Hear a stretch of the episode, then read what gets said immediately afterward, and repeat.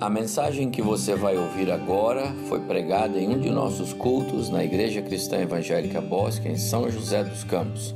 Ouça atentamente e coloque em prática os ensinos bíblicos nela contidos. Muito boa noite, irmãos. A você que está em casa, realizando esse culto ao Senhor, que Deus o abençoe e que você certamente seja alcançado, como todos nós seremos, pela palavra encorajadora, esclarecedora, vigorosa do nosso Deus. Pastor Evaldo, muito obrigado por ter me concedido essa grande e feliz oportunidade e eu sempre que estou aqui ou que venho para este lugar eu fico um pouco nervoso não sei porquê, mas. Irmãos, pegue a sua Bíblia e abra em Apocalipse, bem no final. Ah, bem no final de Apocalipse. Nós não vamos ler ainda, mas eu quero que você se situe aí, nesse capítulo 22. E nós temos muitas coisas interessantes que Deus colocou no meu coração, no meu entendimento, para que nós pudéssemos reter, entendendo primeiro, evidentemente, reter e praticar esta, esta palavra. Eu quero fazer uma colocação primeiro, porque esta colocação ela vai nos dirigir e dirigindo nós vamos chegar ao ponto em que eu entendo que é o que Deus quer que a gente saiba. Não estou lendo ainda Apocalipse, mas eu estou olhando para, uma, para as minhas anotações e eu quero dizer a você: a, a cultura, as informações, elas vão nos enriquecendo de saberes, de é, maneiras como as coisas são, o que acontece ao redor do mundo. E eu estava fazendo um trabalho e me deparei com algo fantástico que eu já tinha visto há algum tempo, mas eu voltei a rever a, a, aquela questão de, é, de Yellowstone, Parque Nacional de Yellowstone, em Montana, Estados Unidos. É impressionante. É, é uma região e este é, parque ele tem no seu centro um vulcão que está em atividade, lançando é, lufas de água ferventes. Chamamos estas, chama-se estas luvas de, de geysers.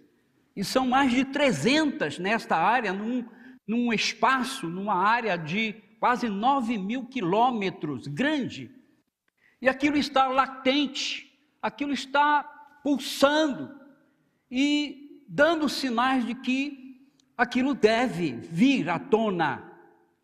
E alguns especialistas dizem que é, quando isso acontecer, a Terra será afetada gravemente. A ciência está nos dando essas informações.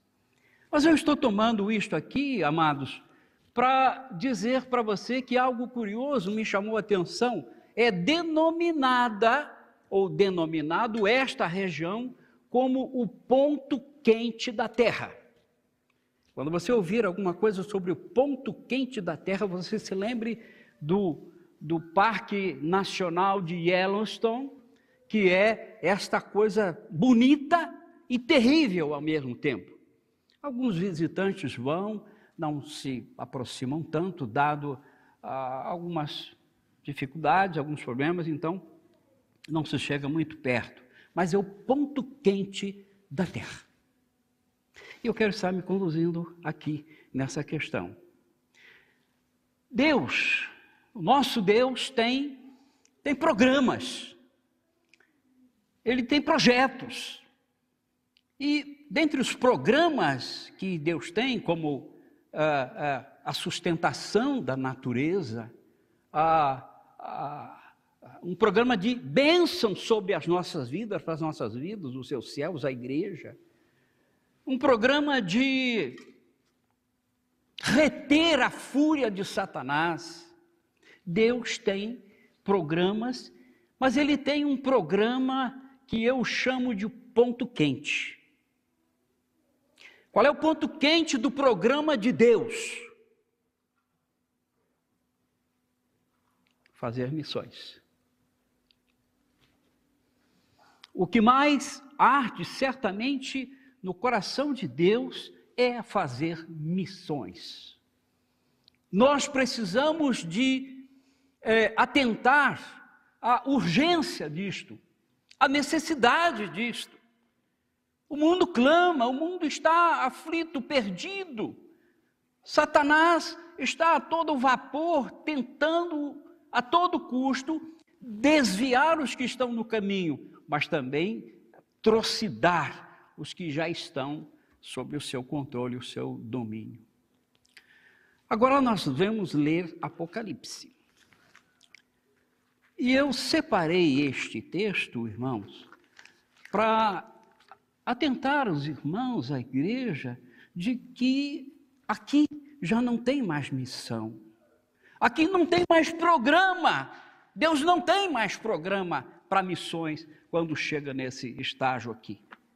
E é, é, é terrível, é assustador o que Deus revela pela pessoa de, na pessoa de, de João, que teve revelação de Apocalipse, e ele, e ele escreveu. E aqui no verso 14 do capítulo 22, está escrito o seguinte: Bem-aventurados aqueles que lavam as suas vestiduras no sangue do Cordeiro, para que lhes assista o direito à árvore da vida e entrem na cidade pelas portas. 15. Fora ficam os cães, os feiticeiros, os impuros, os assassinos, os idólatras e todo aquele que ama e pratica mentira. Fora fica, não entra.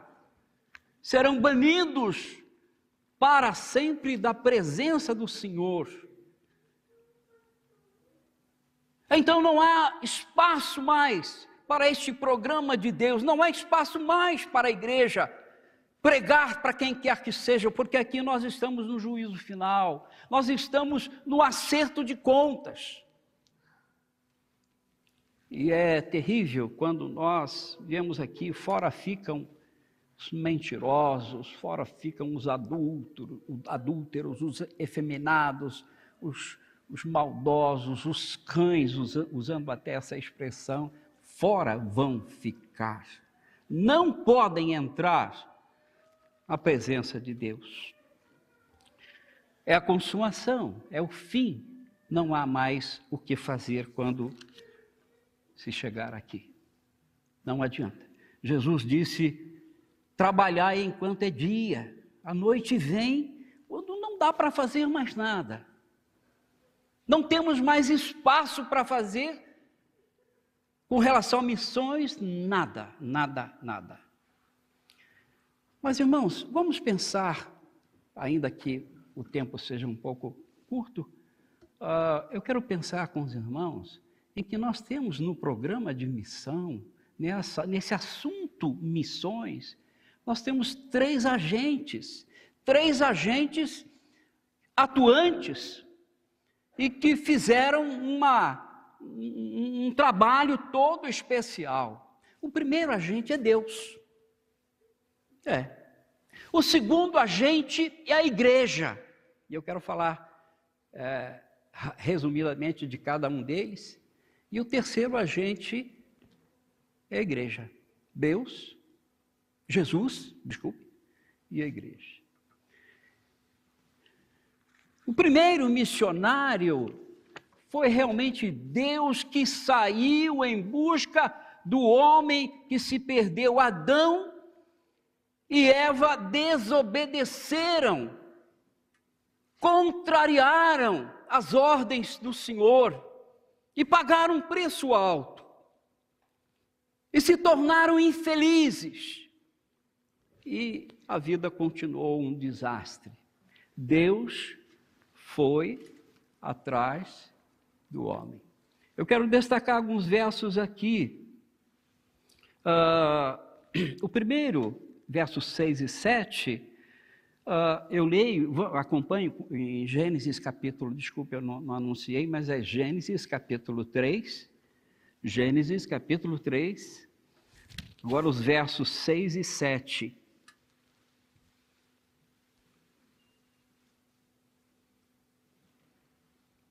Eu estou ouvindo algumas folhas.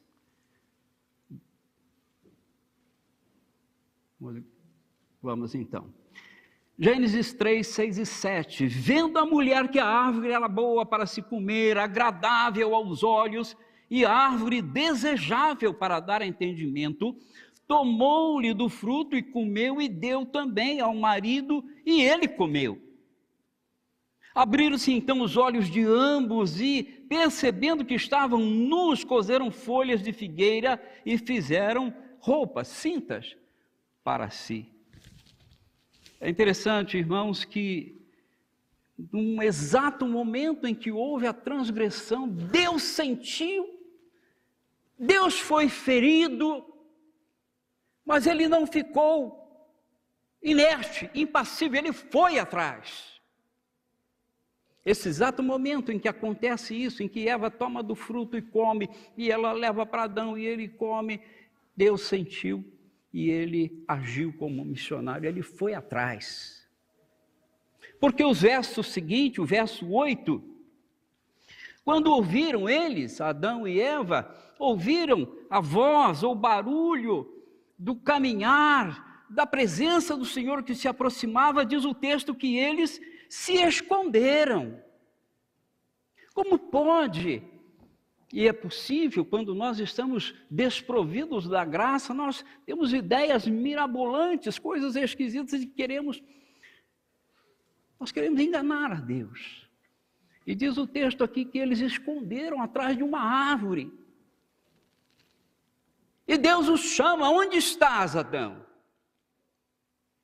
Aí para três perguntas que o Senhor faz, três respostas ah,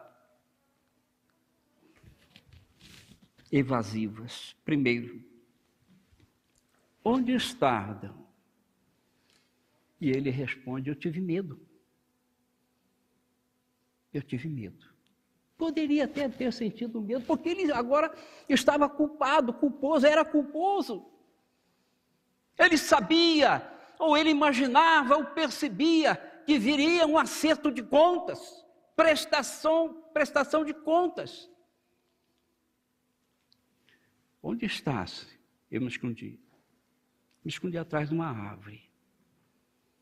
E aí ele pergunta: Comeste do fruto que eu ordenei não comessem? Aí Adão vem com outra resposta evasiva. É, eu imagino Adão dizendo assim para o Senhor: ah, Senhor, vamos, vamos conversar, vamos conversar. Na verdade, eu não comi do fruto, eu experimentei. É assim que a gente faz, né? Eu não sou culpado e transfere. Eu experimentei. Eu estava num trabalho no Éden, bem ocupado, e de repente, a esposa que o Senhor me deu, ela veio e botou na minha boca. Às vezes as mulheres fazem assim com a gente, né? Botou na boca. Eu, de vez em quando, falei, não, mas o que, que é isto? É gostoso. E o Senhor questiona com Adão, que diz: Eu não comi, eu, eu experimentei, eu experimentei. Aliás, eu até nem gostei muito, não, porque estava um gosto ruim. E assim a gente vai, sabe, dando desculpas, se esquivando, se omitindo, se distanciando daquilo que nós temos que dar respostas, explicações a quem de direito é e nós não fazemos. E com Deus, Adão fez assim. Mas Deus insiste e nós temos que insistir com missões. Nós vemos uma luz no meio daquela coisa toda lá e ela está lá. E às vezes nós qualquer coisa nos barra, qualquer coisa nos impede. Que é isto que fizeste, Eva? Porque Adão transferiu para ela. E aí Eva diz assim para o Senhor: Senhor, seguinte, eu fui vítima de uma emboscada. É, olha aqui quem me enganou. E apontou para a serpente. Vítima de emboscada. Ela disse que era boa, boa para dar entendimento, boa para o conhecimento, que nós teríamos mais valores. E o diabo é, vai minando a nossa mente, a nossa cabeça dessa forma e nós vamos entrando, as pessoas vão entrando com facilidade. Mas eu concluo aqui essa parte onde coloco Deus, vejo Deus, é fácil perceber Deus, o primeiro a inaugurar missões, quando ele agora precisa de tomar providências enérgicas. Ele então, verso 23, ele então os lança o Senhor Deus, por isso, os lançou fora do jardim do Éden, a fim de lavrar a terra de que fora tomado. Ele decretou ali um, um lockdown para Adão e Eva: fora daqui, vocês estão contaminados. Mas, Senhor, vocês estão contaminados. Providências que nós não queremos, nós não gostamos, nós achamos que Deus não está sendo justo conosco. E ele fechou a porta lockdown com quarentena, duro. Sabe, irmãos, mas o, o, importante de tudo isso que eu vejo aqui é que Deus dá o primeiro passo, errou, ele foi atrás, tentou, tentou ver o que, que Adão e Eva poderiam dizer, se justificar, se é que caberia alguma justificativa, mas não teve, e o Senhor tomou uma providência. E a providência, embora nos pareça dura, não, foi um meio de salvá-los. E missões significa ir atrás do perdido para resgatá-lo e trazer para o reino da luz, na graça do Senhor. Jesus, o segundo missionário, o segundo encarregado de missões, e ele mesmo, ele dá declarações fantásticas. Uh, aqui em João capítulo 14, verso 6, ele diz: Eu sou o caminho. Dentre tantos caminhos que vocês conhecem e ouvirem falar, eu sou o caminho, eu sou a verdade, eu sou a vida. Ninguém vem ao Pai senão por mim. Não insista em outro ou por outro caminho que você vai se dar mal. Quando ele estava entrando em Jerusalém para o grande dia da festa, e uma multidão o cercavam e iam ah, ah, entrando com ele no, no, em Jerusalém. Muitas pessoas estavam ali próximo, exaltando, louvando o Senhor, dizendo: é, Bendito que vem em nome do Senhor. E isso incomodou alguns discípulos que disseram: Senhor, manda esse pessoal calar a boca. E sabe o que Jesus disse? Alguma coisa que nós não podemos nos esquecer, e isso é bem verdade. Ele disse: se eles se calarem, as pedras clamarão. Se nós nos calarmos, irmãos, as pedras vão clamar e nós vamos ficar bem mais culpados de não ter feito o que fomos deixados para fazer. Se eles se calarem, as pedras clamarão. Eu acho que Jesus deveria ter virado para os discípulos e disse assim: Olha, cala a boca vocês. Vocês estão falando besteira, bobagem. Vocês estão atrapalhando a minha obra. E Jesus foi à cruz e quando ele, ali no último momento, o momento precioso em que ele paga e resgata todos os pecadores que nele confiam, que nele creem, ele diz: Pai, está consumado. E rendeu o Espírito. Jesus, o grande missionário por excelência. Andou por tantos lugares, sofreu tanto, morreu numa cruz para resgatar o perdido. Mas vamos para a igreja. Eu estou correndo um pouquinho porque eu tenho pouco tempo aqui. A igreja, a igreja tem, por excelência, o dever sagrado de fazer missões, de pregar. Nós não estamos aqui curtindo a natureza ou desfrutando de algumas coisas que as nossas mãos mesmos, mesmas conquistaram ao longo da vida por trabalho, essas coisas assim. Uh, às vezes nós nos atrapalhamos e vamos fazer outras coisas. E o Senhor está aborrecido ou se aborrecendo. Eu acho interessante Paulo dizer o que ele diz lá em Romanos. Uh, deixa eu pegar aqui, Romanos capítulo 10. Ele diz assim: Paulo, missionário por excelência, Romanos 10, 14 e 15, ele diz assim, é, Romanos 10, 14 e 15.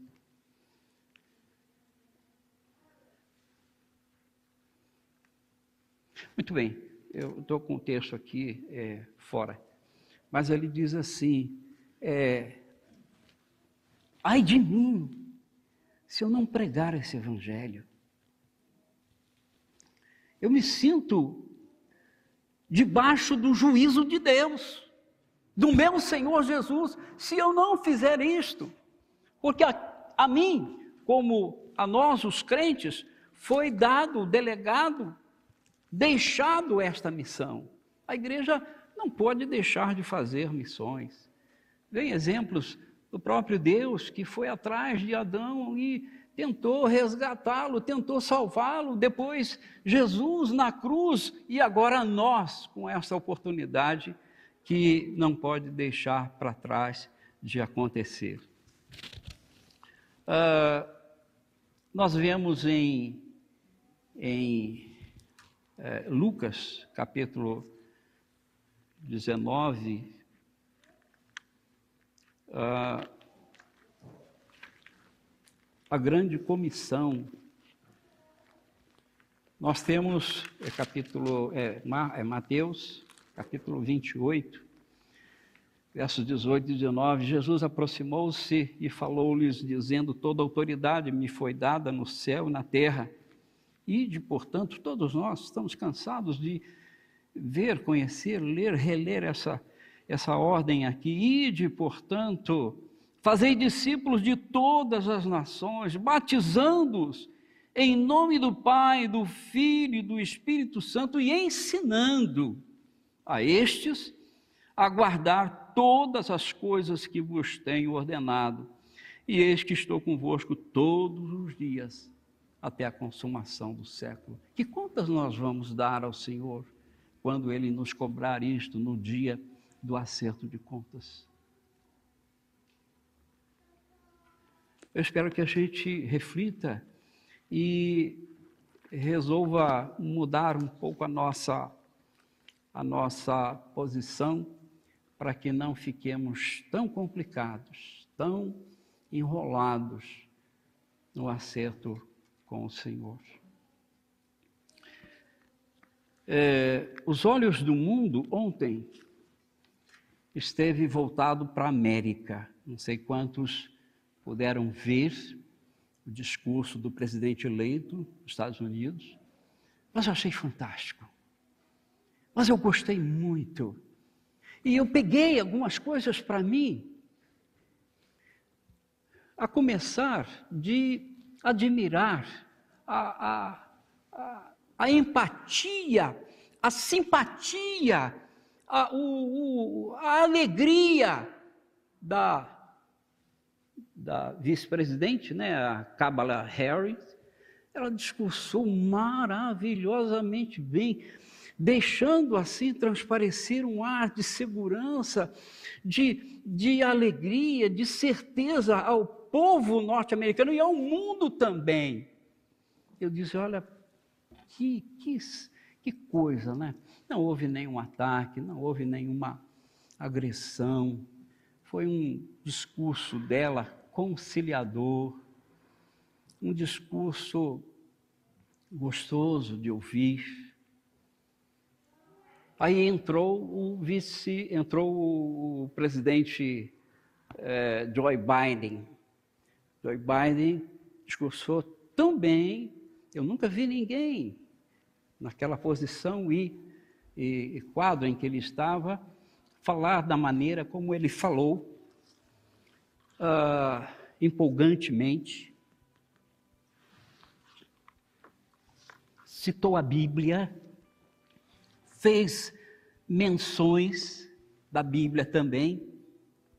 Mas interessante, irmãos, que ao final, esse homem conta uma experiência que eu disse: eu vou ficar com isso para mim. Ele disse assim, conversando certa vez com a minha avó, eu falei da minha fé.